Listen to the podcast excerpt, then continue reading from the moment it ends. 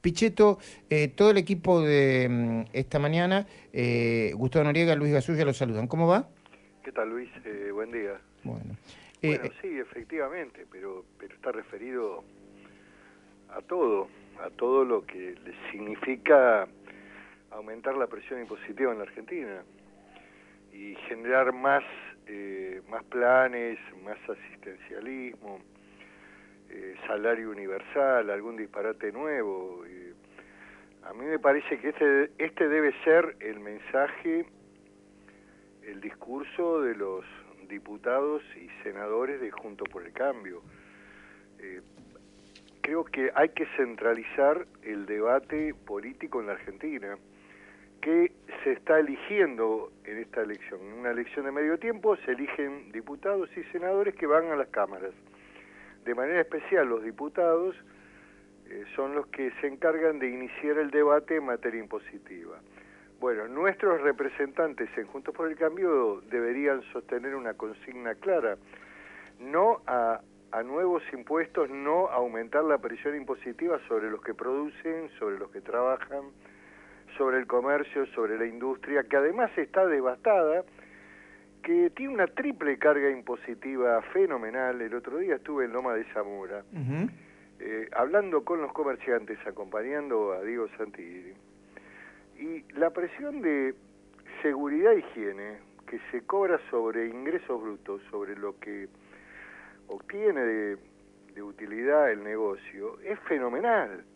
Eh, a eso se suma ganancias, a eso se suma ingresos brutos, eh, hay una carga impositiva del municipio con el ABL, impiadoso es el sistema fiscal argentino que va sobre las personas que producen y generan empleo. Si la Argentina quiere ir, sinceramente, yo escucho hoy a, a los gerentes de la pobreza hablar eh, yo identifico a los gerentes como los CEO de, los movimientos sociales en Argentina.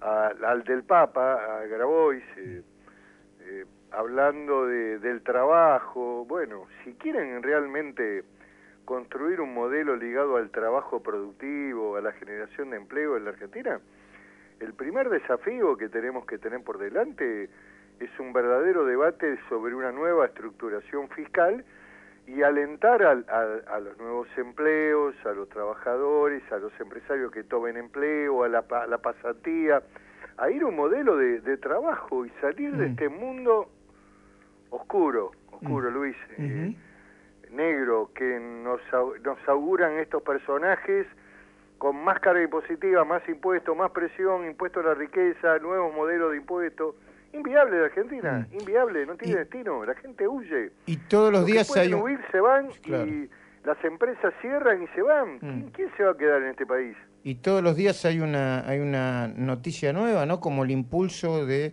para declarar Internet servicio público. Bueno, bueno, eh, ahí hay hay que analizar eh, la matriz de los apoyos políticos que recibió la fórmula en su momento, en el 2019, cuando Macri era muy malo, siempre decían que era malo, que era... Eh, hubo medios muy importantes, muy importantes, ¿eh?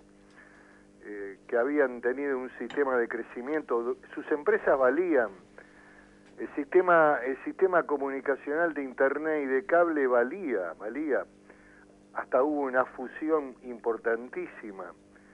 Y bueno, ahora reciben ácido puro, servicio público, modelo cubano, internet para todos, gratuita. Eh, bueno, este es, este es el...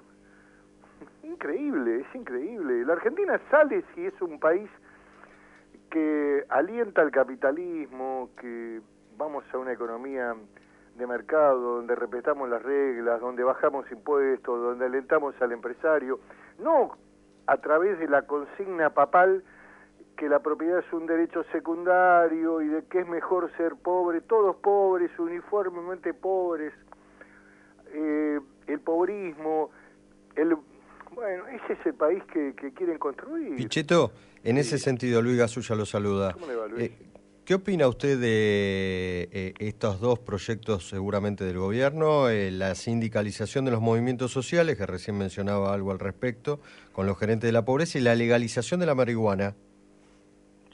Estoy de acuerdo con ninguno. Yo creo que los, los muchachos eh, hay que ir desarmando estas estructuras de los movimientos sociales. ¿Y cómo se desarma esto? generando un modelo productivo, alentando el, trabajo, la generación de empleo, los emprendedores, los inversores. No tienen por qué estar en la CGT, ni tienen por qué tener reconocimiento sindical. Pero bueno, estos muchachos de la CGT no dicen nada hoy. Está todo en silencio acá. Acá está todo el mundo en silencio. Nadie habla nada. Eh, la oposición tiene que construir un discurso vigoroso que ponga el eje del debate en estos temas. Mm. Eh, ayer era una gran oportunidad, una gran oportunidad para poner la bisagra del debate, de la discusión política, qué expresa Junto por el Cambio, qué somos y para qué vamos al Congreso. El oficialismo tiene claro para qué va.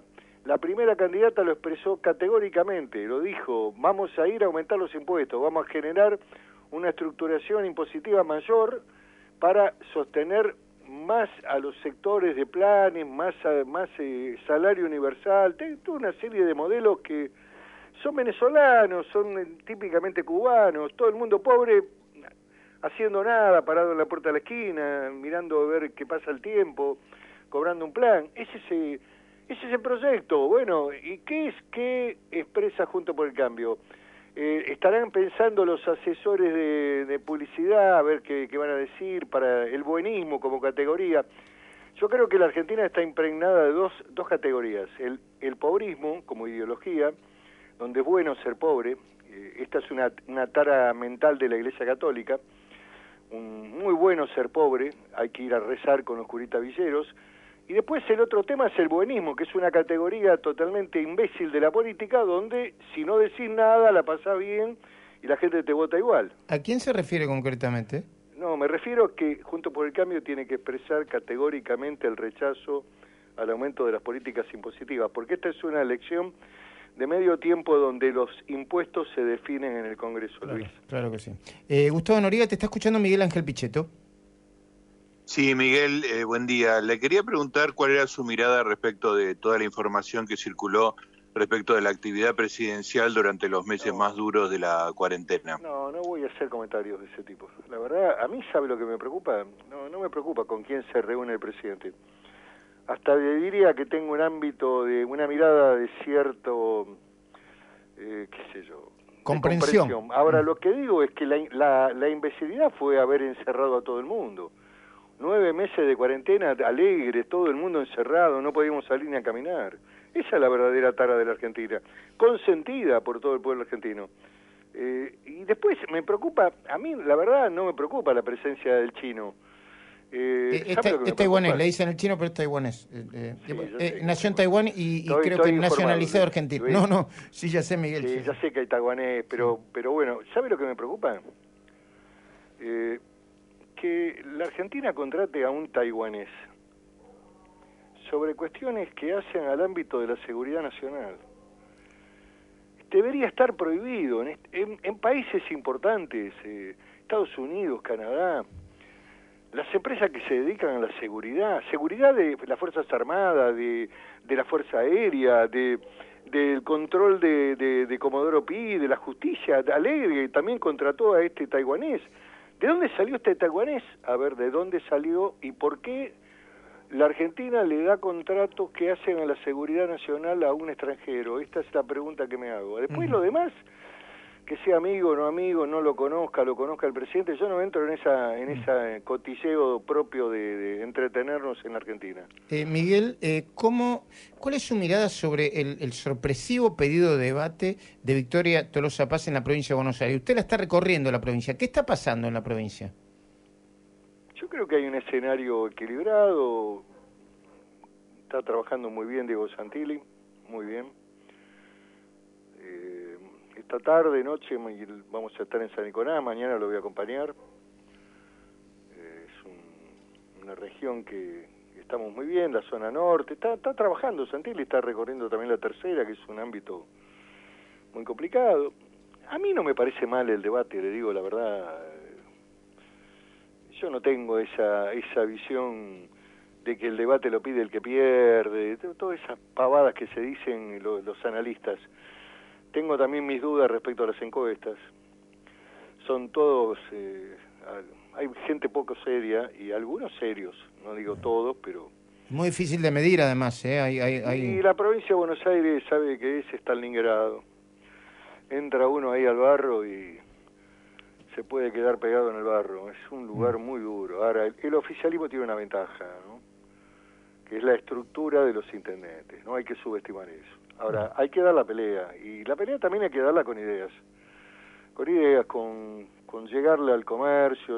lo que está haciendo Santilli bien es el diálogo con los comerciantes, el diálogo con los sectores industriales. A mí me parece que por ahí ese lado vamos. Tenemos que marcar una nítida diferencia de, de lo que representamos.